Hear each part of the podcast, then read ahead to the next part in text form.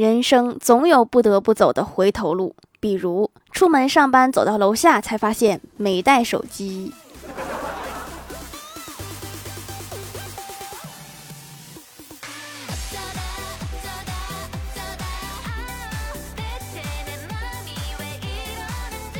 Hello，蜀山的土豆们，这里是甜萌仙侠段的秀欢乐江湖，我是你们萌豆萌豆的小薯条。如果讨厌的人也讨厌我，那感觉还是蛮爽的，说明我们就不是一路人。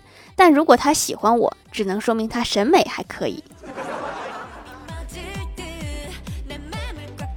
半个小时前，小仙儿突然跟我说六幺八要来了，你知道吗？我当时都震惊了，我说现在不是才五月吗？他说：“第一波五月三十一号到六月三号，太突然了，有没有？”然后我准备录完节目就去准备优惠券了，记得来哦，宝子们。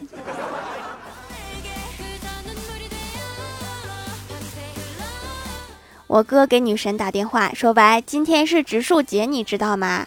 我想栽在你手里。”然后女神大声质问他：“你是说我土吗？拉黑你！”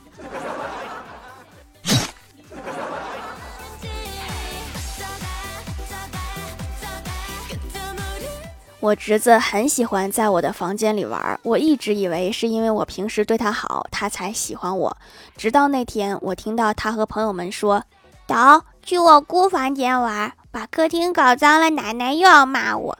我姑房间乱的跟猪圈一样，脏不脏的反正看不出来。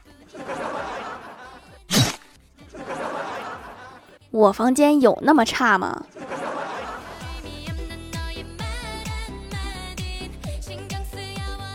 跟我小侄子上街回家的时候，他突然想吃章鱼小丸子，吵着要去买。我也懒得动了，就委婉的说：“小姨带你玩一天了，走不动了。”侄子赶紧扶住我说：“小姨，我扶你去吧。”平时怎么没见你这么懂事呢？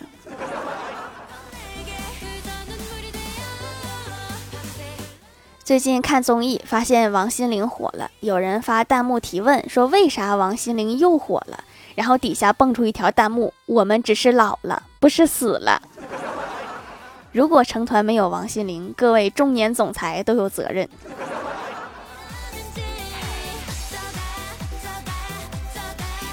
有一次约老板娘打麻将，老板娘说：“快过年了，想家了，特怀念家乡的大饼卷大葱，蘸点酱就是人间美味。”以前在老家，她可以一口气吃三个。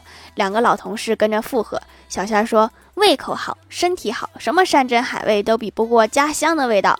这些溜须拍马的话，我真心说不出来。然后默默打出一张三筒。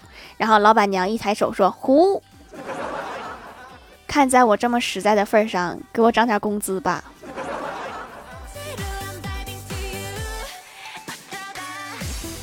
李逍遥今天神神秘秘的跟我说：“据我观察，写一千字以上的文字能有效抑制野生杠精出现。这并不意味着篇幅比较大能更全面的表达出笔者的观点，而是说杠精通常没有阅读超过百字的能力。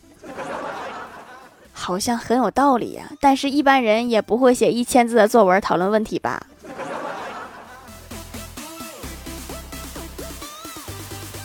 还有一个发现，李逍遥认真的说。”女生可以天天幻想有钱的帅哥爱上她，把她宠上天，什么都给她买，那叫童话爱情。我只幻想一个漂亮的富婆给我买买买，什么都依我，怎么就叫吃软饭了呢？看你的样子，你还想软饭硬吃啊？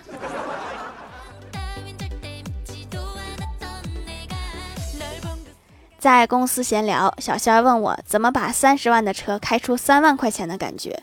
我说用很大声的喇叭一路放广场舞歌曲，小仙儿又问那怎么把三万的车开出三十万的感觉呢？我说在车前挡风玻璃那里放二十七万块钱，最好再摆个牌子告诉大家这是二十七万。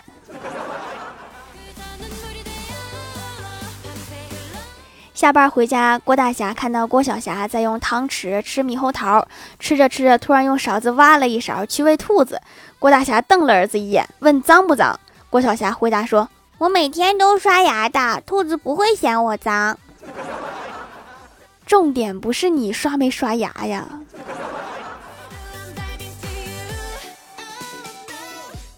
老师通知郭大嫂上午十点开家长会。郭大嫂打开衣柜门，问儿子：“我穿哪件去开家长会呢？我得穿的体面点，妈不能给你丢脸。”郭晓霞怯怯地说：“妈咪，你以为我在学校还有脸吗？校长都快认识你了，随便穿一件就行了。”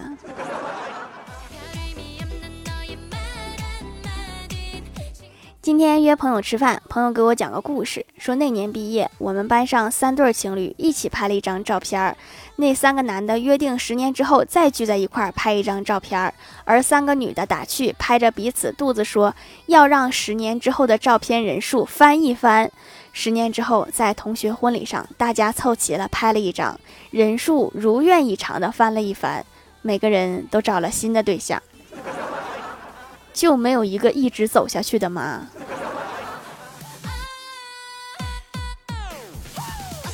幼儿园放假了，小侄女拿着通知书回家了。嫂子问她说：“得奖状了没有啊？”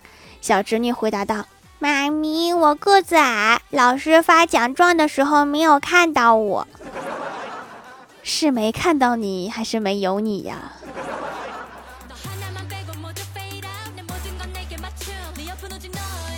排队洗牙，牙医问你在吃什么？我说口香糖，想说待会儿对着你张开嘴的时候能口气清新点儿。牙医非常感动的说：“都像你这么贴心就好啦。”以前有个客人来的时候还在吃臭豆腐，我就听了一阵无语。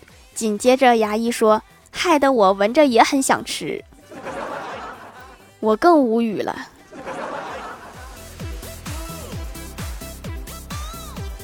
记得我小的时候，刚上幼儿园第一天，老妈对上大班的我哥说：“以后你在学校要保护好你妹妹，不要让她被小朋友欺负啦。”我哥郑重的点点头，一副委以重任、踌躇满志的样子。过了几周，老妈问他：“你在学校保护妹妹了吗？”我哥一脸的沮丧，说：“妹妹在学校没有人欺负她，我一直都没有表现的机会。”说完差点掉眼泪。你好像还盼着我被欺负。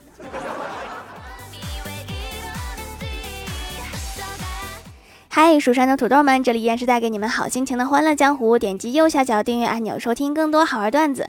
在淘宝搜索“蜀山小卖店”，或者点击屏幕中间的购物车，可以跳转到我的店铺，支持我的店点。在微博、微信搜索关注 “nj 薯条酱”，可以关注我的小日常和逗趣图文推送，还可以在节目下方留言互动，还有机会上节目哦。下面来分享一下听友留言。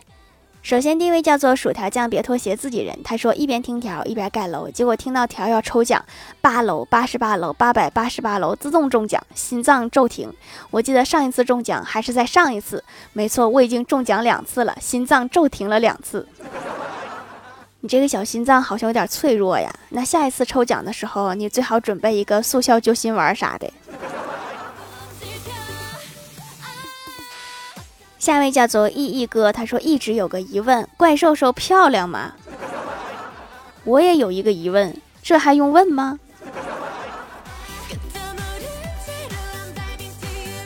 下一位叫做鹅鹅子，他说我们在二模腾讯会议在线考试，每一科前都要点名，每个人开麦喊到。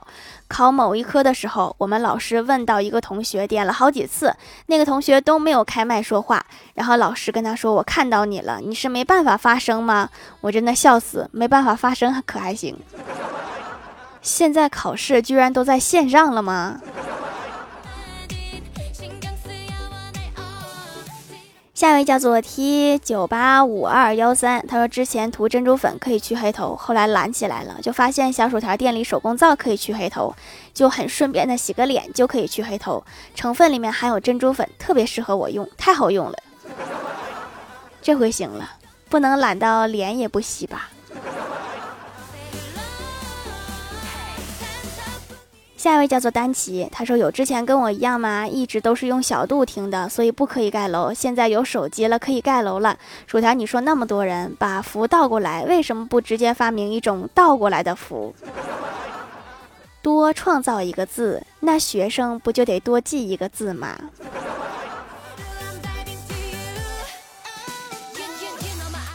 下一位叫做沐雨淅淅，他说：“什么叫摔伤？你从楼上掉下来。什么叫幸运？楼下有个草堆。什么叫不幸？草堆上有个叉子。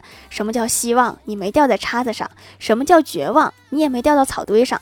什么叫多亏了？你掉到了水里。什么叫完蛋？水里有条鳄鱼。什么叫万幸？岸边有个猎人在向鳄鱼开枪。什么叫痛苦？他拿的是散弹枪。什么是万幸？散弹枪没打人。什么叫厄运？也没打到鳄鱼。什么叫大难不死？猎人又开了一枪。什么叫没有后福？子弹没有，枪里没子弹了。什么叫主角光环？鳄鱼受到惊吓跑了。什么叫废了？你不会游泳。什么叫大难不死？猎人用树枝救你上来。必有后福呢？作业在书包里一起没了。这就是你不交作业的原因。条条一定要读啊！你有编这个段子的功夫，作业都写完了。下一位叫做墨湖，他说：“谢谢条条仙女手工皂效果棒棒哒，留段子。小时候做错事，对不起，我不应该这样子。现在做错事，嗯，对，是怎样不爽啊？太真实了，长大了，死猪不怕开水烫了。”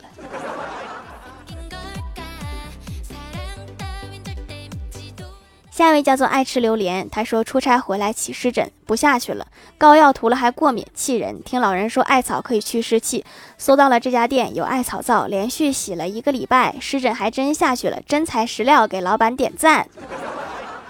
你这么一说，我突然想起来，是不是要端午了呀？我还没买粽子呢。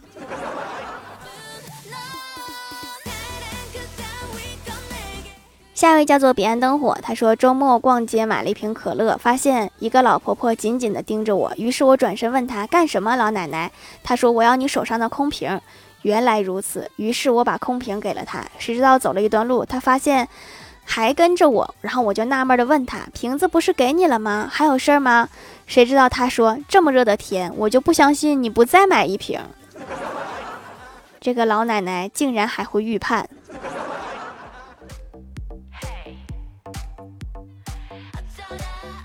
下一位叫做河马星星主，他说：“条看我的昵称就知道我是河马星星主。”对呀，这不废话吗？然后他说：“今天想跟条聊一下土豆长期供应的事情。每年一亿土豆币可以吗？以下是河马星的简介：我星盛产零食，盛产到河里是果汁，地上是乐事的薯片、阿尔卑斯的糖和不二家的棒棒糖。不过我这有水果糖和牛羊鸡鱼肉的。条有时间来玩呀，多久都可以。（括号不用交钱的哦，可以入后宫吗？求答复。）好家伙，我后宫里居然还有外星人！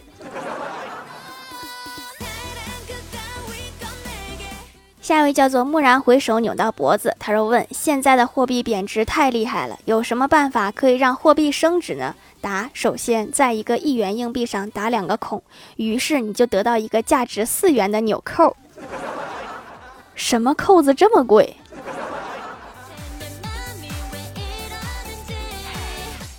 下面来公布一下上周八零五级沙发是薯条酱，别拖鞋，自己人盖楼的有李某人，呵呵，蘸酱的尖角，韶英，过眼云烟，一指流年，N J 薯条酱，爱吃铜锣烧的女娲，单天芳的三花猫，公宜慈，Z Z 鲜虾鱼饭，沙雕的懒骷髅山思，一串英文笨，回忆小时候的小白地灵喵，幺三三九五二九。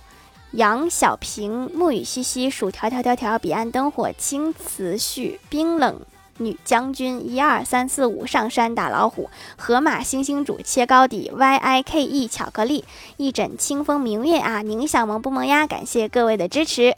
三十一号到六月三号，记得来我店里哦。